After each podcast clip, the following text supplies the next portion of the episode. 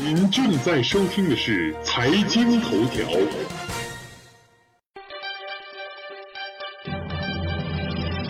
关注财经头条，了解财经动态，洞察社会民生，引领财经方向。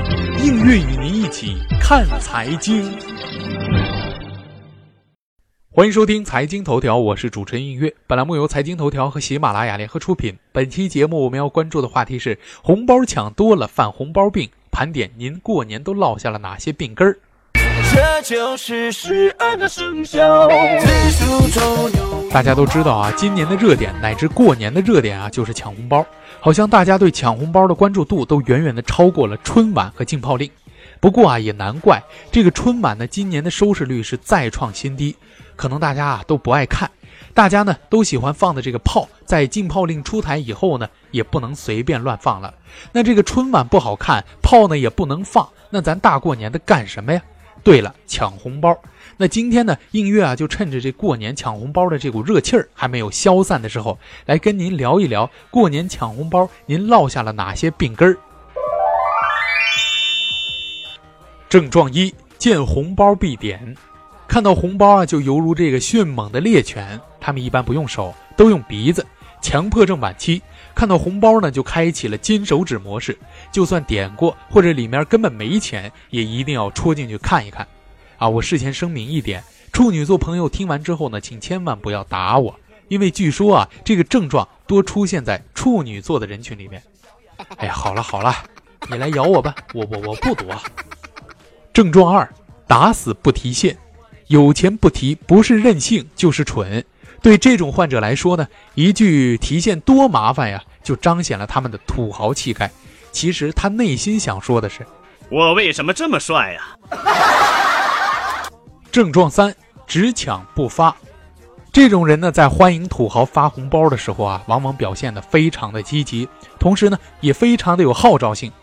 一时间呢，谢谢老板，谢谢老板娘这样的赞誉啊，简直是刷满了整个微信群。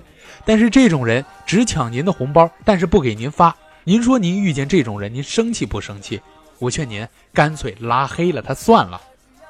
朋友再见吧，再见吧，再见吧。症状四：四处炫耀，一天都在蹲点儿，好不容易抽到一个红包，就仿佛拥有了全世界。打开他的朋友圈，里面全是红包的截图，零点零一元也要拿出来晒一晒，证明自己的人品是多么的好，更是逼着别人说：“我晒的图片，你得给我挨个点赞。”我顶你个肺呀！症状五：红包小快手，给我一个红包，三秒钟内让您知道我的手有多快，手机不离身，一个震动，瞬间发出小快手。您一和他聊天，他总是心不在焉的，好像在说：“我只想安静的抢红包，别跟我说话，行吗？”不过音乐觉得这一招啊，更适合于淘宝老板测试员工是否在线干活。症状六：撒钱上瘾，简直每天啊都是萌萌哒。不过有钱也是任性，建群啊就发红包。不过有钱人的世界我们是不懂的，毕竟我们都是穷逼呀。不过，如果您身边有这样的人，您只需要把他拉进您的群，让他撒钱就行了。本期的财经头条就是这些。如果您还想了解更多更好玩的财经资讯，请您打开新浪微博关注 NJ 映月。我们下期再会。假的是地球的，是世界的有人说世界和平很遥远，但我不觉得。放眼这个目标呀，无论什么生肖呀，关心一点，在乎一点，注定猛敢的表扬。